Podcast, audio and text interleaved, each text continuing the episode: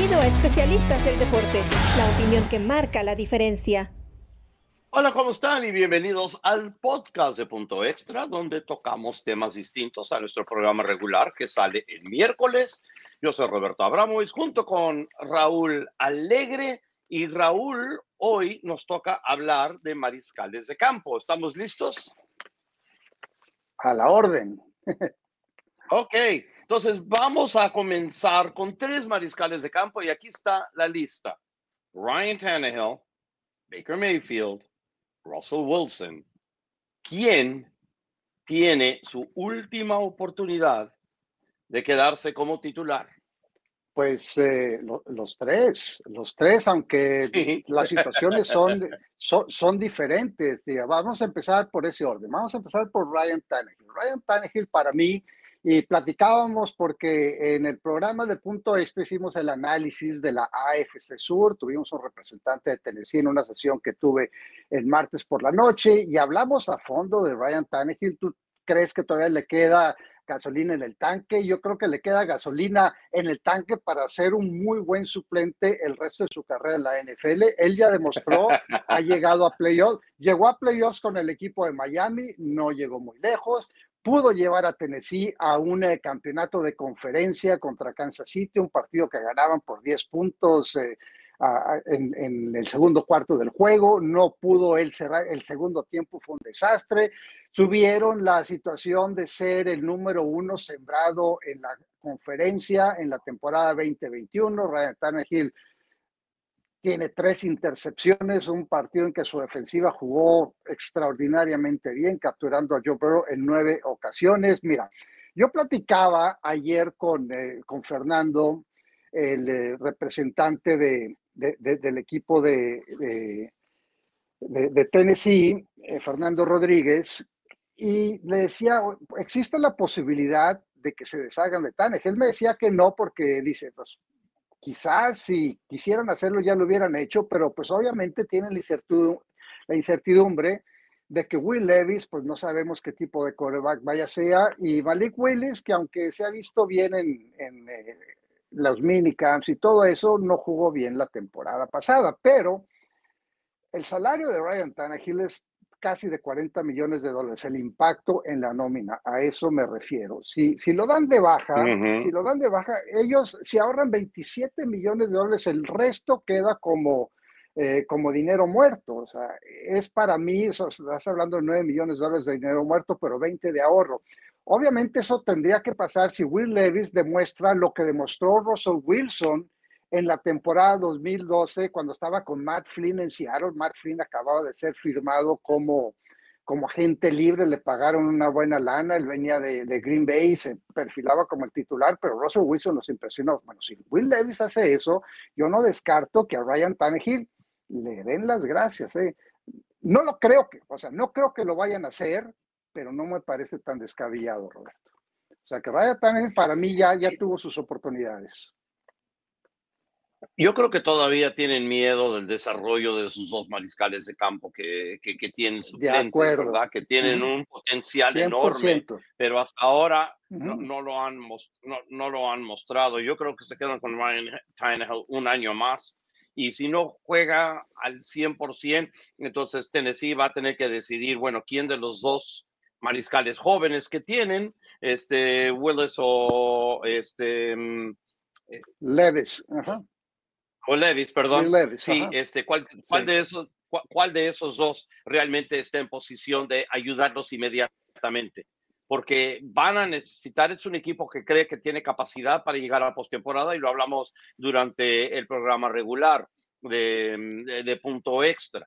Entonces, la cuestión va a ser esa, ¿no? Que si cualquiera de esos dos los puede ayudar a llegar a postemporada y ser efectivos durante la postemporada y ser más efectivos que, este, que Ryan Tannehill, entonces quizás le van a dar, eh, le van a dar chance. Pero sí, como dices, es mucho dinero muerto si lo dan de baja. Y por cierto, si, si, Son nueve se ahorran 27, ¿eh?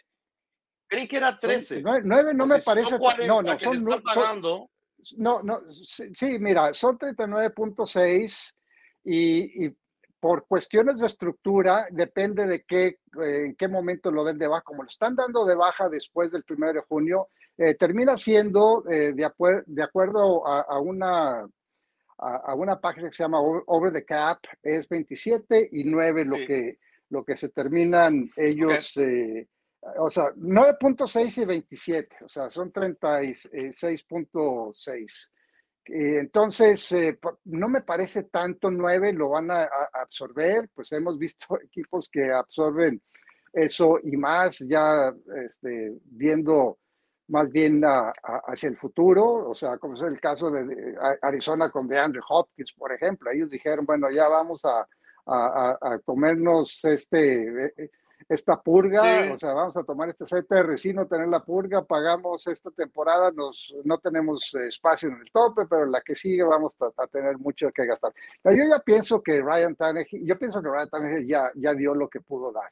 Creo que es un buen Sí, estoy de acuerdo, no, no, es su mejor momento. Ya tiene varios, varios años eh, eh, en la NFL y ha tenido las oportunidades y no ha cumplido. Y además está en su último año de, de contrato. Pero bueno, vamos a pasar al siguiente que creo yo que, y aquí te voy a plantear yo la, la, pregunta, porque la temporada pasada tenías asignación con eh, eh, New York FC, eh, no pudiste estar con nosotros, hicimos el análisis de la NFC Sur y Carlos Bojorques, quien narra los partidos en español para Tampa Bay, nos preguntaba que si era posible que le dieran un contrato a largo plazo a Baker Mayfield si tenía una buena temporada.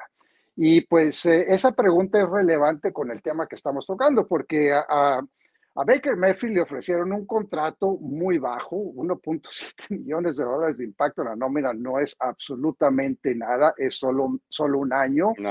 ¿Tú crees, o sea, cómo ves a, Baker Mayfield en un equipo que va a estrenar eh, coordinador ofensivo Dave Canales, que va a tener que reestructurar su línea ofensiva?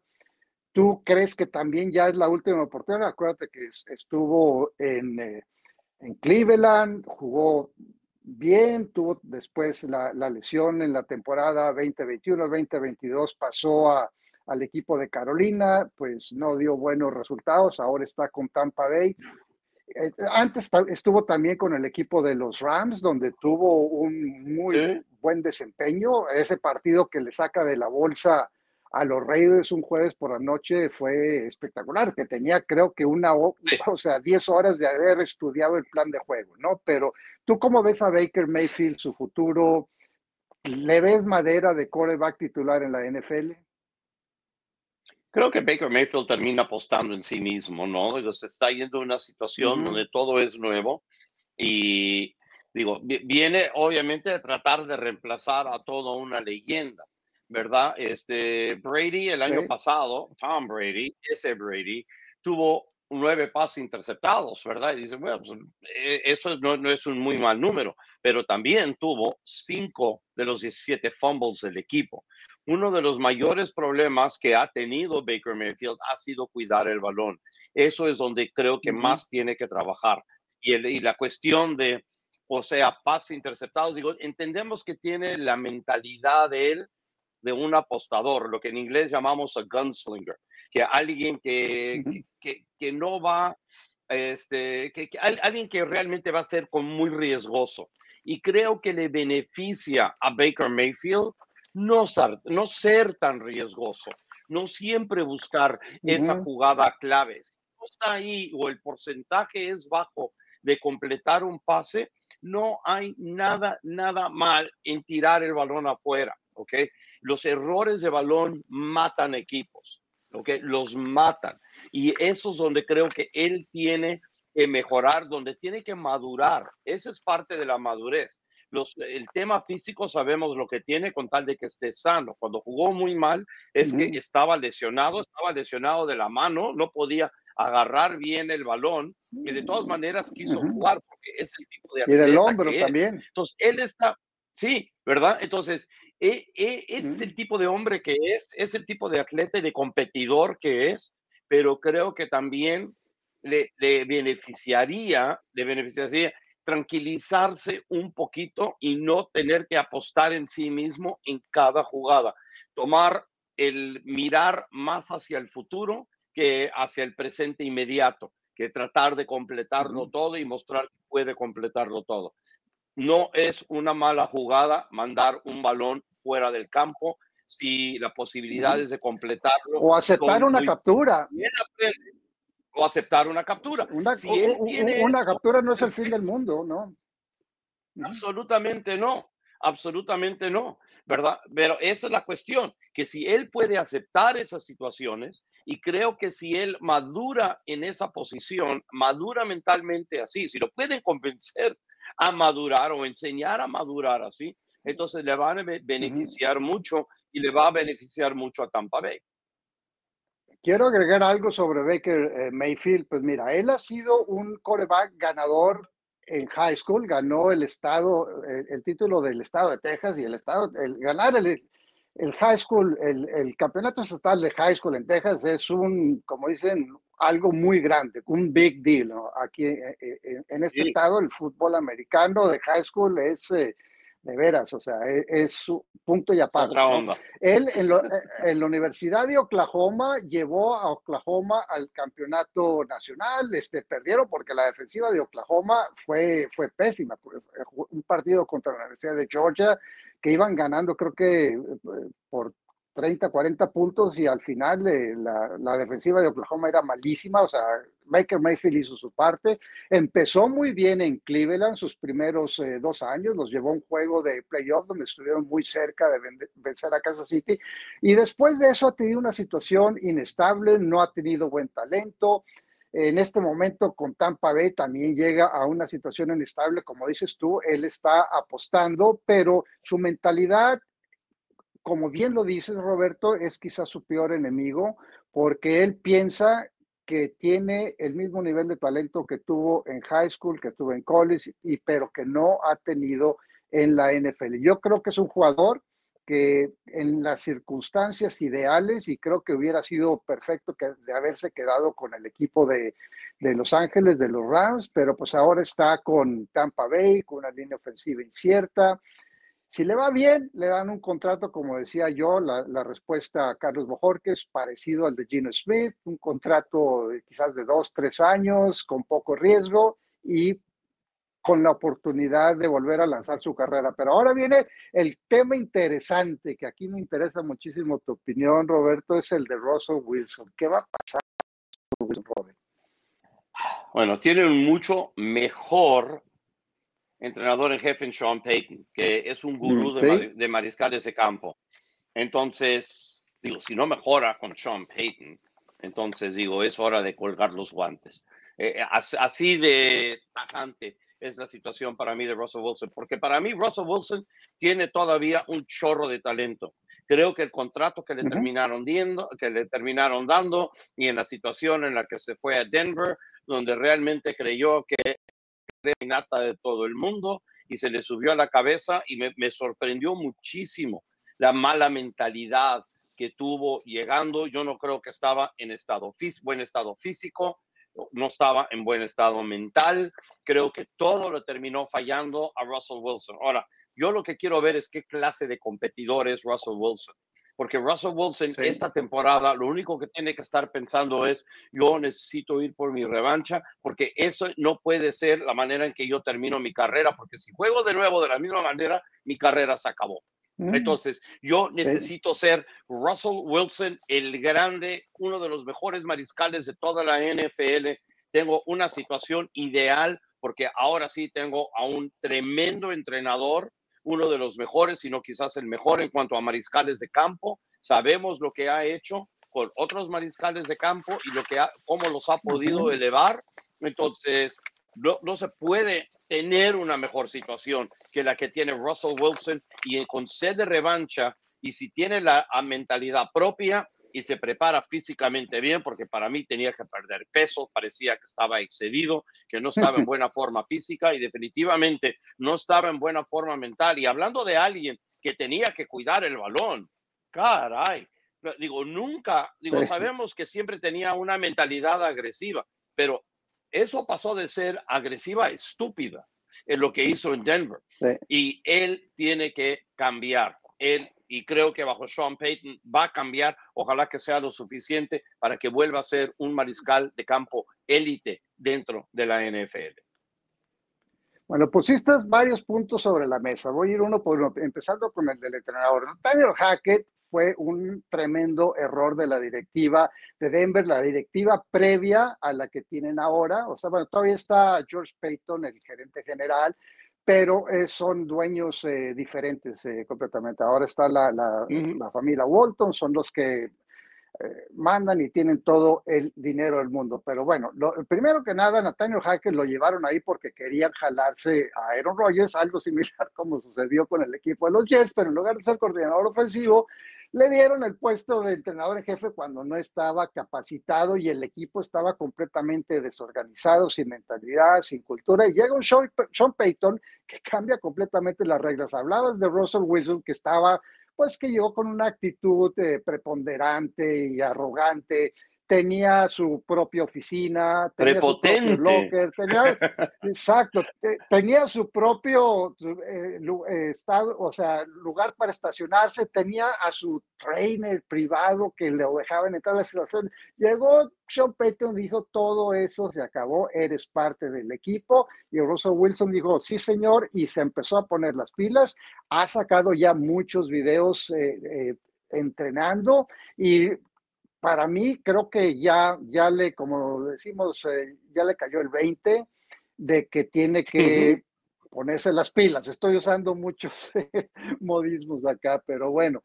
Eh, el, segundo punto que pusiste sobre la mesa es, es el, el, desempeño de Russell Wilson, porque llevaba una carrera que debatiblemente podría o iba encaminada hacia el Salón de la Fama. Eso se vino abajo con la temporada desastrosa que tuvo en 2022 y la podría recuperar con un buen cierre en sus últimos años. Recuerda que firmó un contrato de siete años, siete años Aquí tengo los datos, son 296 millones de dólares, 161 garantizados. Hablábamos de dinero muerto eh, de, de Tannehill, que no sería mucho, 9 millones de dólares no es nada. Eh, ¿Sabes cuánto es el dinero muerto de Russell Wilson si lo dan de baja? 85 millones de dólares esta temporada, casi 50 la siguiente. O sea que Denver está... Iba a decir 40 y me quedé cortísimo. Sí, o sea, 49.6 de acuerdo a, la página esa que, que, mencioné anteriormente. O sea, e, ellos están casados con Russell Wilson. Ahora, hicieron contrataciones en la línea, en la línea ofensiva. Eh, Dulcich de, de, creo que va a, ser, va, a tener una, una buena temporada. Tim Patrick eh, eh, regresa. Eh, Jerry Judy le, ofrecieron otro contrato diferente. Yo pienso que, que Russell Wilson todavía eh, tiene, todavía a, Cortland Sutton. Bastante que, a Cortland Sutton, no, sí, o sea, tiene, tiene bastante que dar todavía una situación completamente diferente a la de Baker, a la de Tannehill, y pienso que pues eh, Denver no tiene opción. O es Russell Wilson o es Russell Wilson. Y ahora tienen a un head coach como Sean Payton, que le va a poner exactamente todos los límites, que lo va a llevar y que sabe, como bien lo dijiste, manejar bien a corebacks. Recuerda cuando llegó eh, Sean Payton al equipo de Nueva Orleans en el 2006, la temporada anterior habían tenido la situación de Katrina, habían ganado tres partidos, un año después los llevó al campeonato de conferencia. Perdieron contra Chicago, pero fue un cambio diferente, revivió la carrera de Drew Brees, que venía de una lesión en el hombro, y pues ahí vimos la, la relación que tiene Sean Payton con sus corebacks, y, y, yo no me sorprendería que Denver fuera de los equipos bien, bien complicados la próxima temporada. Ok, te, te, doy tres razones por la cual tiene que ser Russell Wilson, el mariscal, y que, que tiene que jugar bien. ¿Listo? Jared Stidham, que estuvo con los Raiders, Jared Guantánamo, que llegó de agente libre, y el ex este, suplente en Dallas, Ben DiNucci. Esos son los mariscales suplentes que tiene Denver en este momento. ¿Ok? Entonces, ahí tienes tres muy buenas razones por la cual tiene que ser Russell Wilson. Vamos a pasar a otra comparación. Eso, es muy interesante porque mientras que empecé a estudiar esto, me quedé realmente sorprendido. Entonces, deja ver aquí la pregunta, cómo la, cómo la tengo. ¿ok? Dak Prescott y Kirk Cousins, ¿ok? Esto va a ser la situación. Han sido bastante funcionales, según me dicen acá, pero no han podido el paso al siguiente nivel, o sea, llevar a su equipo al, al Super Bowl. ¿Qué necesitan en esta temporada para conseguir una extensión de contrato? A mí me vale gorro la extensión de contrato. De decir, ¿qué es lo que tienen que hacer para llevar a su equipo al Super Bowl? Su extensión de contrato no me importa. No, pero es importante, ¿eh? porque mira, vamos a empezar con, con, Dallas. Pues, Kirk Cousins, pues se hablaba que quizás podría salir de Minnesota, pero decidieron eh, retenerlo. Mira, si alguien, tenemos un dicho en México, bueno, tú viviste muchos años en México, que si alguien hizo justicia a la revolución, es a Kirk Cousins. O sea, él a lo largo de su carrera ha sido jugador franquicia tres veces, ha tenido contratos eh, garantizados. O sea, el total de dinero garantizado para un coreback que es bueno a secas, o sea, que es, no sé, de media tabla, dice, que te da muy buenas estadísticas, que de vez en cuando tiene excelentes partidos, que le cuesta mucho ganar en partidos estelares, o sea, nocturnos, eh, que no ha tenido mucho éxito en playoffs, solamente una victoria.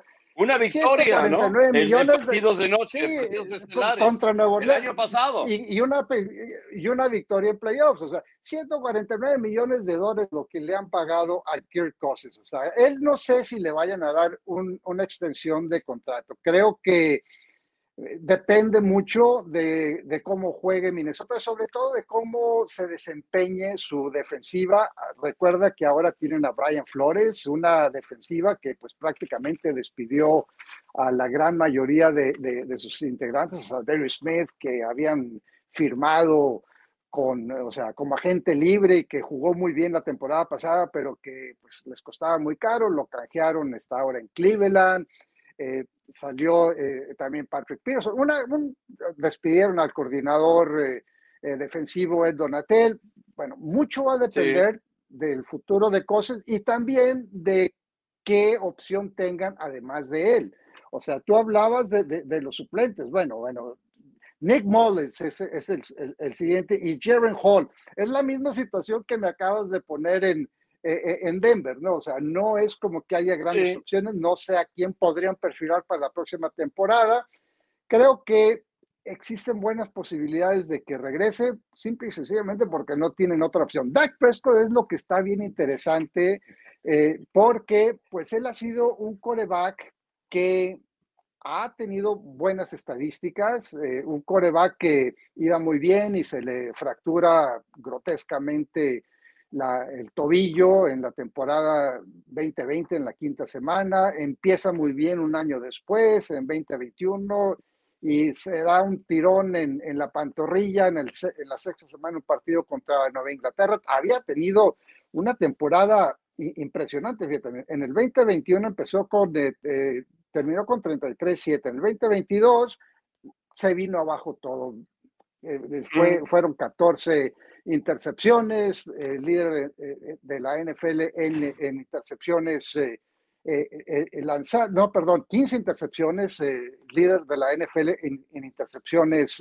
lanzadas. Antes de eso, Dak Prescott había sido un coreback muy, muy sólido, que también había tenido problemas. Tuvo la derrota, dos derrotas contra San Francisco en, en años consecutivos, la primera en la ronda de comodines, el año pasado pudieron vencer a Tampa Bay, pero estaban dominando a, San Francisco en San Francisco, pero Mac Prescott lanzó dos intercepciones muy costosas. Bueno, si él regresa la próxima temporada, si lo quieren, eh, quieren que regrese, el impacto, una vez más, te digo, ahora, hoy en día en la NFL no puedes hacer un análisis sin tener en cuenta el, impacto eh, en la nómina. Va, va a ser de, de, más de 60 millones de, de, dólares. O sea, eso es eh, prohibitivo. O sea, van a tener que reestructurar y no lo pueden así dar de... de son 59.4 para ser exactos, ¿no? Pero eh, va, va, a ser una, una situación en la cual el equipo lo va a tener que extender, quieran o no porque ellos mismos, como, como, dijeron, cavaron su propia, su propia tumba con ese contrato que le dieron digo, eh, antes de la temporada 2021, eh, después de que tuvo esa, esa fractura en el pie. Y también eh, eh, Dak Prescott es de los que fue jugador franquicia en años consecutivos. O sea que bien, bien complicada la, la situación de, de, Dallas, mal administrada por parte de la directiva. Yo veo que también, al igual que como sucede con Russell Wilson, el contrato los ata a Dak Prescott, pero probablemente tenga que ser reestructurado y extendido. Probablemente. Ahora, yo, no veo eso realmente como problema. A mí me gusta mucho Dak Prescott como mariscal de campo. Me gusta, es más, no, a mí también. Más que Kirk Cousins. Ok, me gusta mucho más que Kirk Cousins. Sí, ok. si, a mí, si, a mí, me dices, ¿verdad? Si, si, a mí me dices, si tú necesitas ganar un partido por quién de los dos vas, yo voy apuesto más por Dak que, que por Kirk. Hay situaciones que terminan afectándolo a él negativamente en cuanto a su récord de postemporada eh, obviamente algunas hechas por él y otras realmente hechas por una defensiva que era bastante porosa hasta la del año pasado. Entonces ahí no, digo, el año pasado fue para mí el peor año de Dak Prescott, especialmente porque no protegió el balón y eso se me hizo muy raro porque como dijiste, a través de toda su carrera, ese realmente nunca había sido su problema, pero con esa cantidad de pases interceptados, fumbles y los y cuando fueron aparte, digo, e, es, obviamente problemático, pero muchas de las veces donde tuvo también esos pases interceptados, hizo poder, realizó unos regresos absolutamente impresionantes porque esa es la calidad de talento que tiene. Ahora, lo que yo te voy a mostrar esto es algo que me agarró totalmente por sorpresa, porque parece que Kirk Cousins y Dak Prescott en cuanto a números son separados de la cuna. Y me quedé de a cuatro cuando empecé a, a revisar esto. ¿Ok? Entonces, en cuanto a su porcentaje de paz completo, 66.6 a 66.8 a favor de, de Cousins. ¿eh? Ahora, Cousins ha jugado más años que Dak Prescott. Eh, el porcentaje de pases interceptados, el de Dak Prescott es solo de 2.02% de sus pases son interceptados. Cousins es 2.2. Eh, yardas de pase por intento, 7-6 a 7-6, ajustado, 7-7 a 7-7. Este, yardas por pase completo, 11-4 a 11-4. Este, yardas por partido en promedio, 2.57 para Prescott, 2.61 y medio para, mm, para Cousins. Este Cousins. de coreback, me vale, me vale gorro, no, no, no importa para, para nada. Mm. Entonces, eh, yardas netas por pase 6.8 a 6.8, ajustado 6.9 a 6.9 y cuanto a porcentaje de capturas 5.6% los dos. Digo, es impresionante, son idénticos. Se te olvidó una, se te olvidó una. ¿Cuál? Una victoria en playoffs para ambos. Sí, también, también. Pero Dak Prescott ha ganado mucho más de noche que parece que le tiene miedo a los ah, vampiros Kirk Cousins y solamente ha ganado uno. Sí. sí. no, no, pero es, impresionante, digo, ¿no? Yo, digo, yo me quedé de a cuatro porque yo veo a Dak Prescott en un nivel mucho más elevado que Kirk Cousins, pero los números dicen otra cosa. Pero también hay, digo, también depende mucho de quién te rodea, ¿verdad? Esto siempre es algo que platicamos. ¿Quién te rodea es tan, tan importante en la NFL? Y no solo en cuanto a alas abiertas, línea ofensiva, corredores, pero también quién es tu mariscal, quién es tu entrenador de mariscal de campo y quién es tu entrenador coordinador ofensivo y tu entrenador en jefe todas esas cosas. si quieres hablar también de la defensiva, que si es bueno o no, en qué posición te pone, también afecta mucho. Y, eso es algo que creo que mucha gente tiene que ver porque no es nada más en un globo encerrado que podemos medir a mariscales de campo. Es un claro. craso, craso error. Y hablando para la próxima temporada, porque de eso se trata, qué es lo que viene para el futuro de ambos. Bueno, en el caso de, de Cousins perdió a Dalvin Cook, que es muy, muy buen eh, jugador, que era muy buen receptor, que era alguien que desequilibrante. Todavía tiene a Justin Jefferson, que creo que fue la, la razón por la cual perdió a, a, Dalvin Cook. O sea, ahí viene el contrato de Justin Jefferson, a ver qué, qué pasa. Le, seleccionado Jordan Addison, ya no va a estar Thielen, e, está KJ Osborne, o sea, la línea, o sea, tiene buen talento. En el caso de Dak Prescott está una situación similar, porque su corredor principal, Tony Pollard, primero es, un jugador franquicia al cual no han eh, firmado todavía, le queda hasta el 17 de julio, y le trajeron a, Brandon Cooks eh, a, través de, de, un canje, pero no tiene tampoco una situación estable dentro de los corredores. O sea, están en situaciones, o sea, todas las comparaciones que existen son impresionantes. La situación con la que entran la temporada también, con la diferencia de que eh, Kirk Cousins termina y ya no hay, ya, ya, ya, no queda raspado el equipo para la próxima temporada. Eh, Dak Prescott no, le queda otro año, un otro año que es muy caro. Pienso que Dalvin Cook, no descarto la posibilidad de que termine con el equipo de Dallas y para mí sería, o sea, yo veo a Dalvin Cook eh, como en Miami o en Dallas principalmente, quizás también en Denver, del cual hablábamos eh, eh, en este podcast, ¿no? Pero, pero para Dallas y sería lo que haría redonda la situación alrededor de Dak Prescott como algo que no ha tenido en muchos años, además de de que le llevaron este año también a Brandon Cooks. Ahora, mira, yo, yo, lo veo de esta situación, ¿ok? El año pasado creo que sus salas abiertas, especialmente Michael Gallup, ¿verdad? Que estaba lesionado al principio de la temporada, regresó y estuvo dos que tres, lo estuvo enorme, ¿verdad? Le costó eh, trabajo, Lo mismo podemos decir de, de, de, CD Lamb, que creo que deja algo que, que deber de lo que hizo la semana, o perdón, la temporada pasada. Yo lo que veo es lo siguiente, yo, yo, yo creo que si tiene más ayuda a su alrededor, va a ser una mejor temporada. Tenemos que ver cómo regresa Tommy, Tony Pollard. Yo no estoy tan convencido que van a traer a Dalvin Cook. Yo creo que es más factible que vuelvan a traer a Ezekiel Elliott, especialmente si Posiblemente, Davis, no me sorprendería. Y Rico de Doodle no, o Ronald Jones mm. no, no, no, empiezan a realmente dar la talla, porque fíjate, le, encanta a Jerry Jones Ezekiel Elliott. ¿ok? Le encanta. Y Ezekiel Elliott se ha matado por el equipo en las últimas dos temporadas, ¿verdad? Oye, no olvides que también están disponibles Leonard Fournette y Karim Hunt, ¿no? Que son corredores que han sido de, buen nivel en la NFL. O sea, opciones hay en la posición de corredor. Bueno, e, podemos hacer un programa entero sobre corredores de la NFL y cómo se han devaluado en cuanto a, dinero y cuántos hay, este, hay un exceso en el mercado. Si tú no tienes un buen corredor en tu equipo, eso es tu culpa porque existe y no les tienes que pagar mucho dinero. ¿Ok? Los corredores ahora, más de 13 millones de dólares no tienes que pagar en esa posición por más bueno que seas, ¿ok? Esa es la nueva realidad de la NFL. Pero creo que Dak Prescott va a depender mucho de quienes lo rodean. La línea ofensiva no, no, va a estar terrible, creo que va a ser una buena línea ofensiva a secas. Mucho mejor, sí.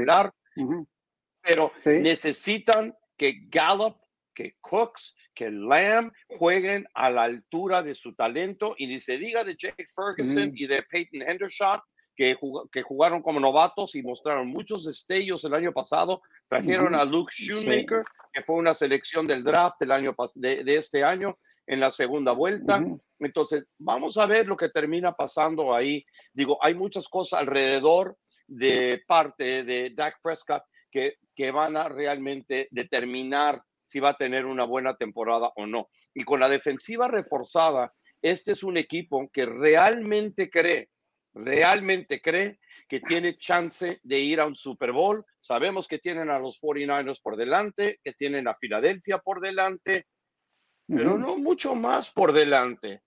No hay mucho Eso es lo que te iba a preguntar, ya, ya lo contestaste. Te iba a preguntar que si ya están a la par con Filadelfia y dijiste que ya casi están parejos. No, pues ni hablar, ya este, me contestaste la pregunta que te iba a hacer.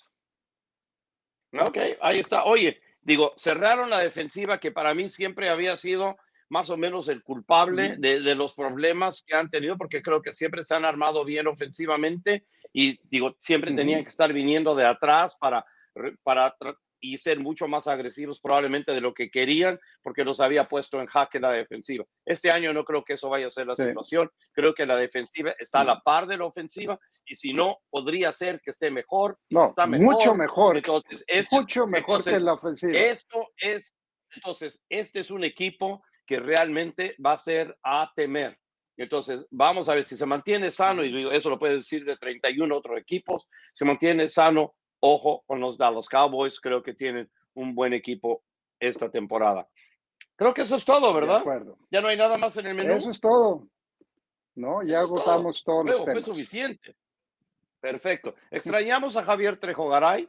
Tenemos como nuestro gran productor a Oscar Pérez. Sin duda, el hombre que ha ganado dos Super Bowls, Raúl Alegre. Estoy muy celoso, por cierto.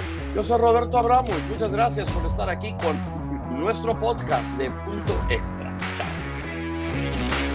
Gracias por acompañarnos en Especialistas del Deporte. Hasta la próxima.